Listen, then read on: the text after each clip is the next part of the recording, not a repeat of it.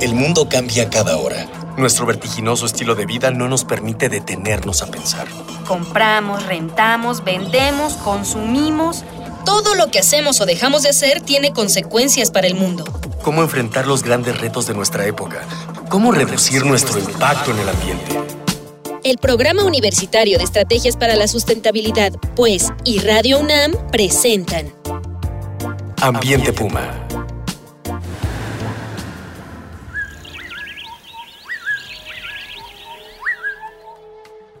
¿Qué tal? ¿Cómo le va? Soy Mireya Imas, directora del Programa Universitario de Estrategias para la Sustentabilidad de la UNAM y como siempre le doy la más cordial bienvenida a este su programa Ambiente Puma. Voces, ideas y acciones sustentables. Hoy vamos a seguir charlando sobre la milpa, cultivo de origen prehispánico que ha resistido conquistas, guerras, revoluciones, revoluciones tecnológicas, cambios ambientales, climáticos y bueno, pues al mismo tiempo estamos celebrando esta historia de lucha en la que igual hay lecciones que aprender de los pueblos que siguen empeñados en construir sustentabilidad agrícola, ecológica y social para el presente y para el futuro. Y nos acompaña nuevamente en cabina el doctor Robert Bay, él es investigador del Instituto de Biología de la UNAM y pues le agradecemos mucho que esté nuevamente con nosotros para poder cerrar este primer acercamiento a la milpa. No vamos a acabar en estas dos emisiones, esperemos que podamos seguir conversando sobre la milpa mucho, mucho, mucho más. Robert, muchísimas gracias por estar aquí con nosotros. Pues muchas gracias por la invitación a compartir otra vez con su, su grupo. Muchísimas gracias, Robert. Eh, antes de retomar la charla con nuestro invitado y como es costumbre en este programa, vamos a escuchar las voces de las y los universitarios a quienes les preguntamos cuál crees que es la importancia de la milpa.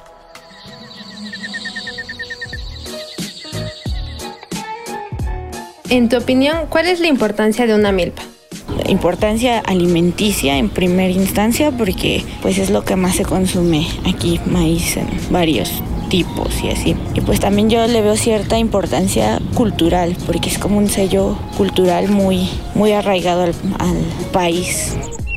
En tu opinión, ¿cuál es la importancia de una milpa? En la parte cultural porque es un sistema desarrollado eh, en Mesoamérica y que en la actualidad tiene vigencia, ¿no? Bueno, es una alternativa como, no sé, una estrategia de agricultura sustentable. Pues me parece también que tiene una importancia ecológica porque dada su conformación, cómo funciona el suelo en la milpa, las relaciones que tiene con otros elementos del ambiente, eso también es destacable, ¿no? En tu opinión, ¿cuál es la importancia de una milpa? pues nos proporciona el, grano más eh, comestible para el ser humano. Bueno, al menos aquí en México, ¿no? Que es el maíz. Y pues sí es importante. Ya de ahí vienen las diferentes variaciones que tiene la milpa. Si es de origen natural, si es eh, transgénico, etcétera, etcétera.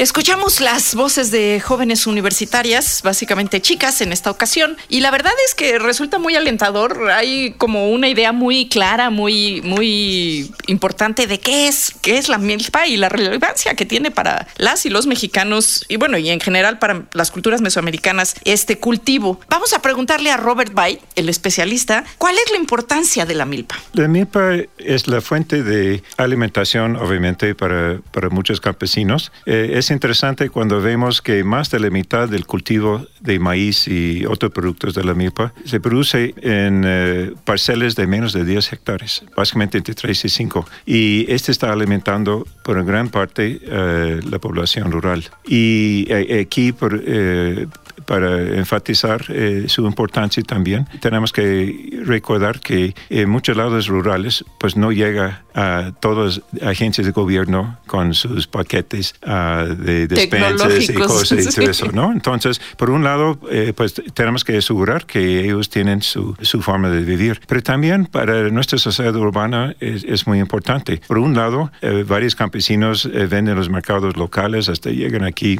en DF para vender sus tortillas al azules y cosas así. Entonces es un ingreso para la familia, eh, especialmente para las mujeres. Pero también eh, para el futuro de México. El maíz originó y, y, domesticó aquí en México. Tiene cuatro áreas de diversificación en el país donde sigue la selección eh, ciclo por ciclo por los campesinos para adaptar, adaptarse a los cambios de condiciones climáticas, de suelo y más importante el gusto de paladar de los mexicanos. Y yo creo que así es, es, una experiencia que para mucha gente pues no toma en cuenta hasta tener eh, un eh, problema o enfrente a una crisis. Para dar, dar un ejemplo, este recursos como fuente de información genética para el futuro. Hace como cinco años hubo una, sequía excepcional en la norte. La comunidad rural acercó al UNAM pidiendo ayuda para rescatar su maíz porque por tres ciclos sembraron su maíz y nunca produjo eh, mazorca debido a la, la gran sequía. Entonces, pues tuvimos un programa para incrementar la producción y repartirlo. Pero ellos nos dieron la poca maíz que quedó con la condición que tuvimos que respetar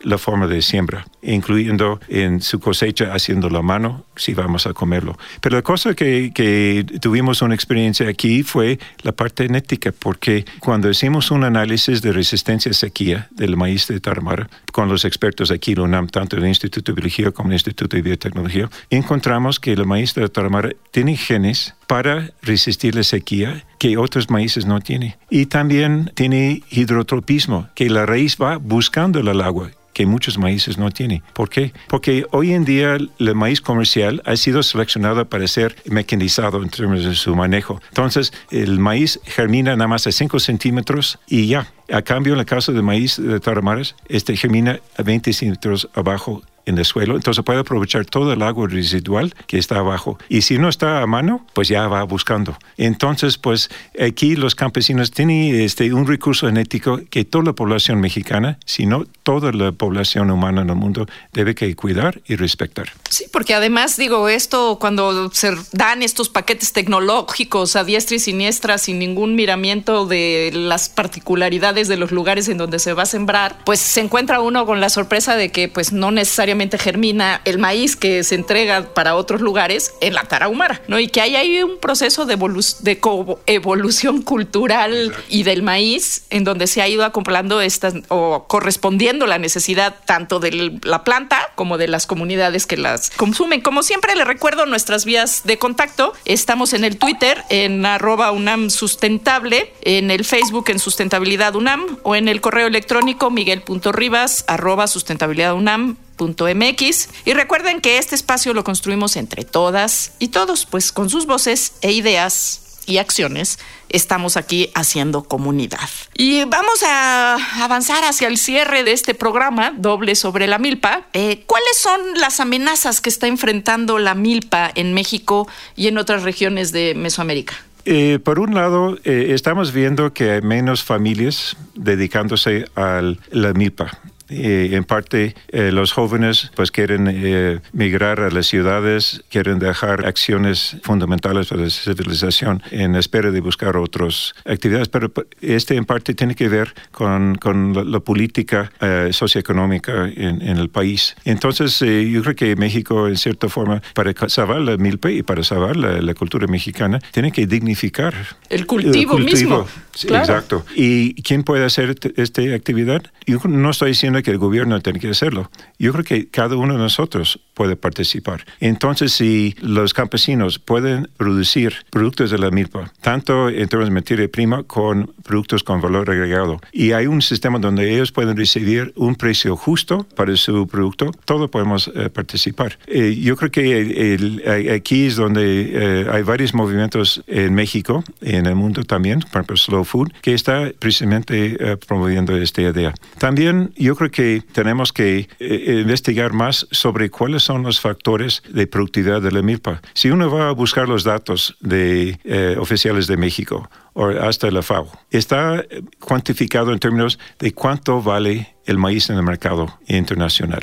Para mí fue sorprendente en nuestros eh, programas de alimento en varias partes del país que ya el valor del maíz mexicano es según el valor en el mercado de Chicago. Ya no está cotizado aquí en México. Y hoy en día, eh, si vemos cuál es el costo según una eh, producción comercial, es casi entre 8 y 12 pesos por kilo. ¿Y cuánto pagamos a un campesino por su maíz? tres pesos un kilo. Entonces, eh, no, es justo. Los intermediarios están llevando el recurso y los campesinos están quedando con pues una fracción muy pequeña cuando son los que ponen todo el esfuerzo. Entonces yo creo que todos tenemos una oportunidad de participar y, conservar. También eh, tenemos que evaluar cuáles son los otros productos de la milpa. El servicio ecológico es fundamental. El problema del suelo es, nadie entiende aquí en México, por lo menos gente que toma decisiones, la importancia del suelo. Sin embargo, hablando de los campesinos, ellos dicen que es nuestra madre tierra. Y cuando el gobierno reparta fertilizante química a zonas donde eh, sequía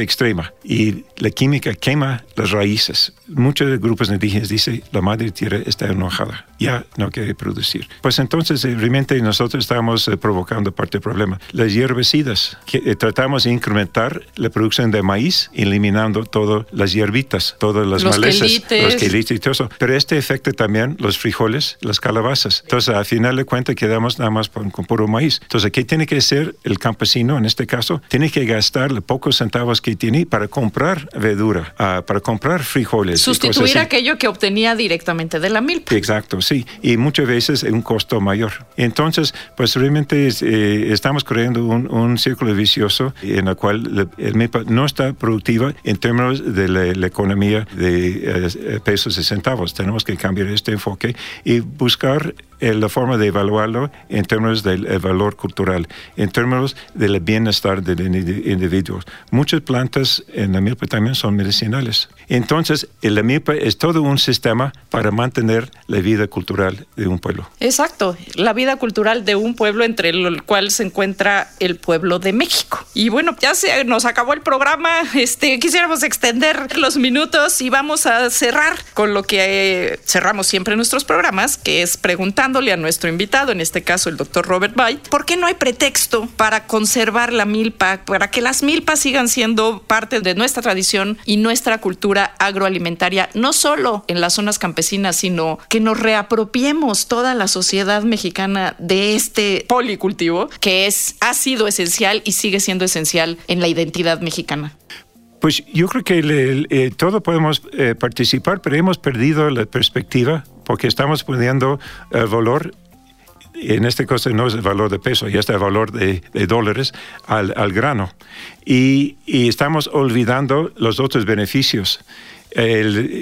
hubo una encuesta entre varios campesinos de todo México si ellos quieren aceptar el maíz transgénico o su maíz eh, criolla, que ellos llaman, obviamente es maíz nativo. Y, es, es muy interesante que la mayoría de los campesinos quieren mantener su maíz nativo. ¿Por qué? Porque tienen temor de maíz eh, transgénico. No, ellos no entienden nada de transgénico. Es que ellos dicen que quieren un maíz eh, que tiene varias formas para hacer sus varios platillos, para disfrutar su, su alimentación. Y yo me acuerdo en, un encuentro con campesinos aquí en Alta hace tres años, ah, cuando eh, nos invitaron a, a participar en una feria allá. Y un campesino me platicó, para mí, la cosa más importante para mí en la milpa es levantarme en la mañana y ver el sol pegando las hojas, viendo las gotitas de agua cayendo al suelo. Y así para mí es vida. Pues sí, exactamente. El maíz es vida, la milpa es identidad. Eh, y bueno, es identidad para nuestro país y para otros países de Mesoamérica. Y bueno, pues el tiempo se acaba. Así que concluimos una emisión más de Ambiente Puma. Le agradezco muchísimo al doctor Robert White, investigador del Instituto de Biología que nos haya acompañado el día de hoy. Robert, muchísimas gracias. Gracias por la invitación. Y bueno, como siempre, esto una, fue una coproducción de Radio UNAM y el Programa Universitario de Estrategias para la Sustentabilidad con apoyo de la Dirección General de Divulgación de la Ciencia. En los controles y en la producción estuvo Miguel Alvarado, en la investigación, sondeos e invitados Dalia Ayala, Miguel Rivas, Brenda Garcilaso, Jorge Santos, Juan Antonio Moreno y Jorge Castellanos de nuestro equipo de educación ambiental y comunicación. Le invitamos a que nos escuche los lunes y viernes de 3 a 3.15 de la tarde en Radio UNAM, esta su estación, y sigamos reuniendo ideas, voces y acciones sustentables aquí en Ambiente Puma. Hasta la próxima. Una pequeña acción. Un cambio de actitud. Nuevos hábitos. Y nuevas formas de entender y relacionarnos con el mundo. Paso a paso. Aportamos un granito de arena. Para construirnos un futuro. El Programa Universitario de Estrategias para la Sustentabilidad, pues, y Radio UNAM presentaron Ambiente Puma.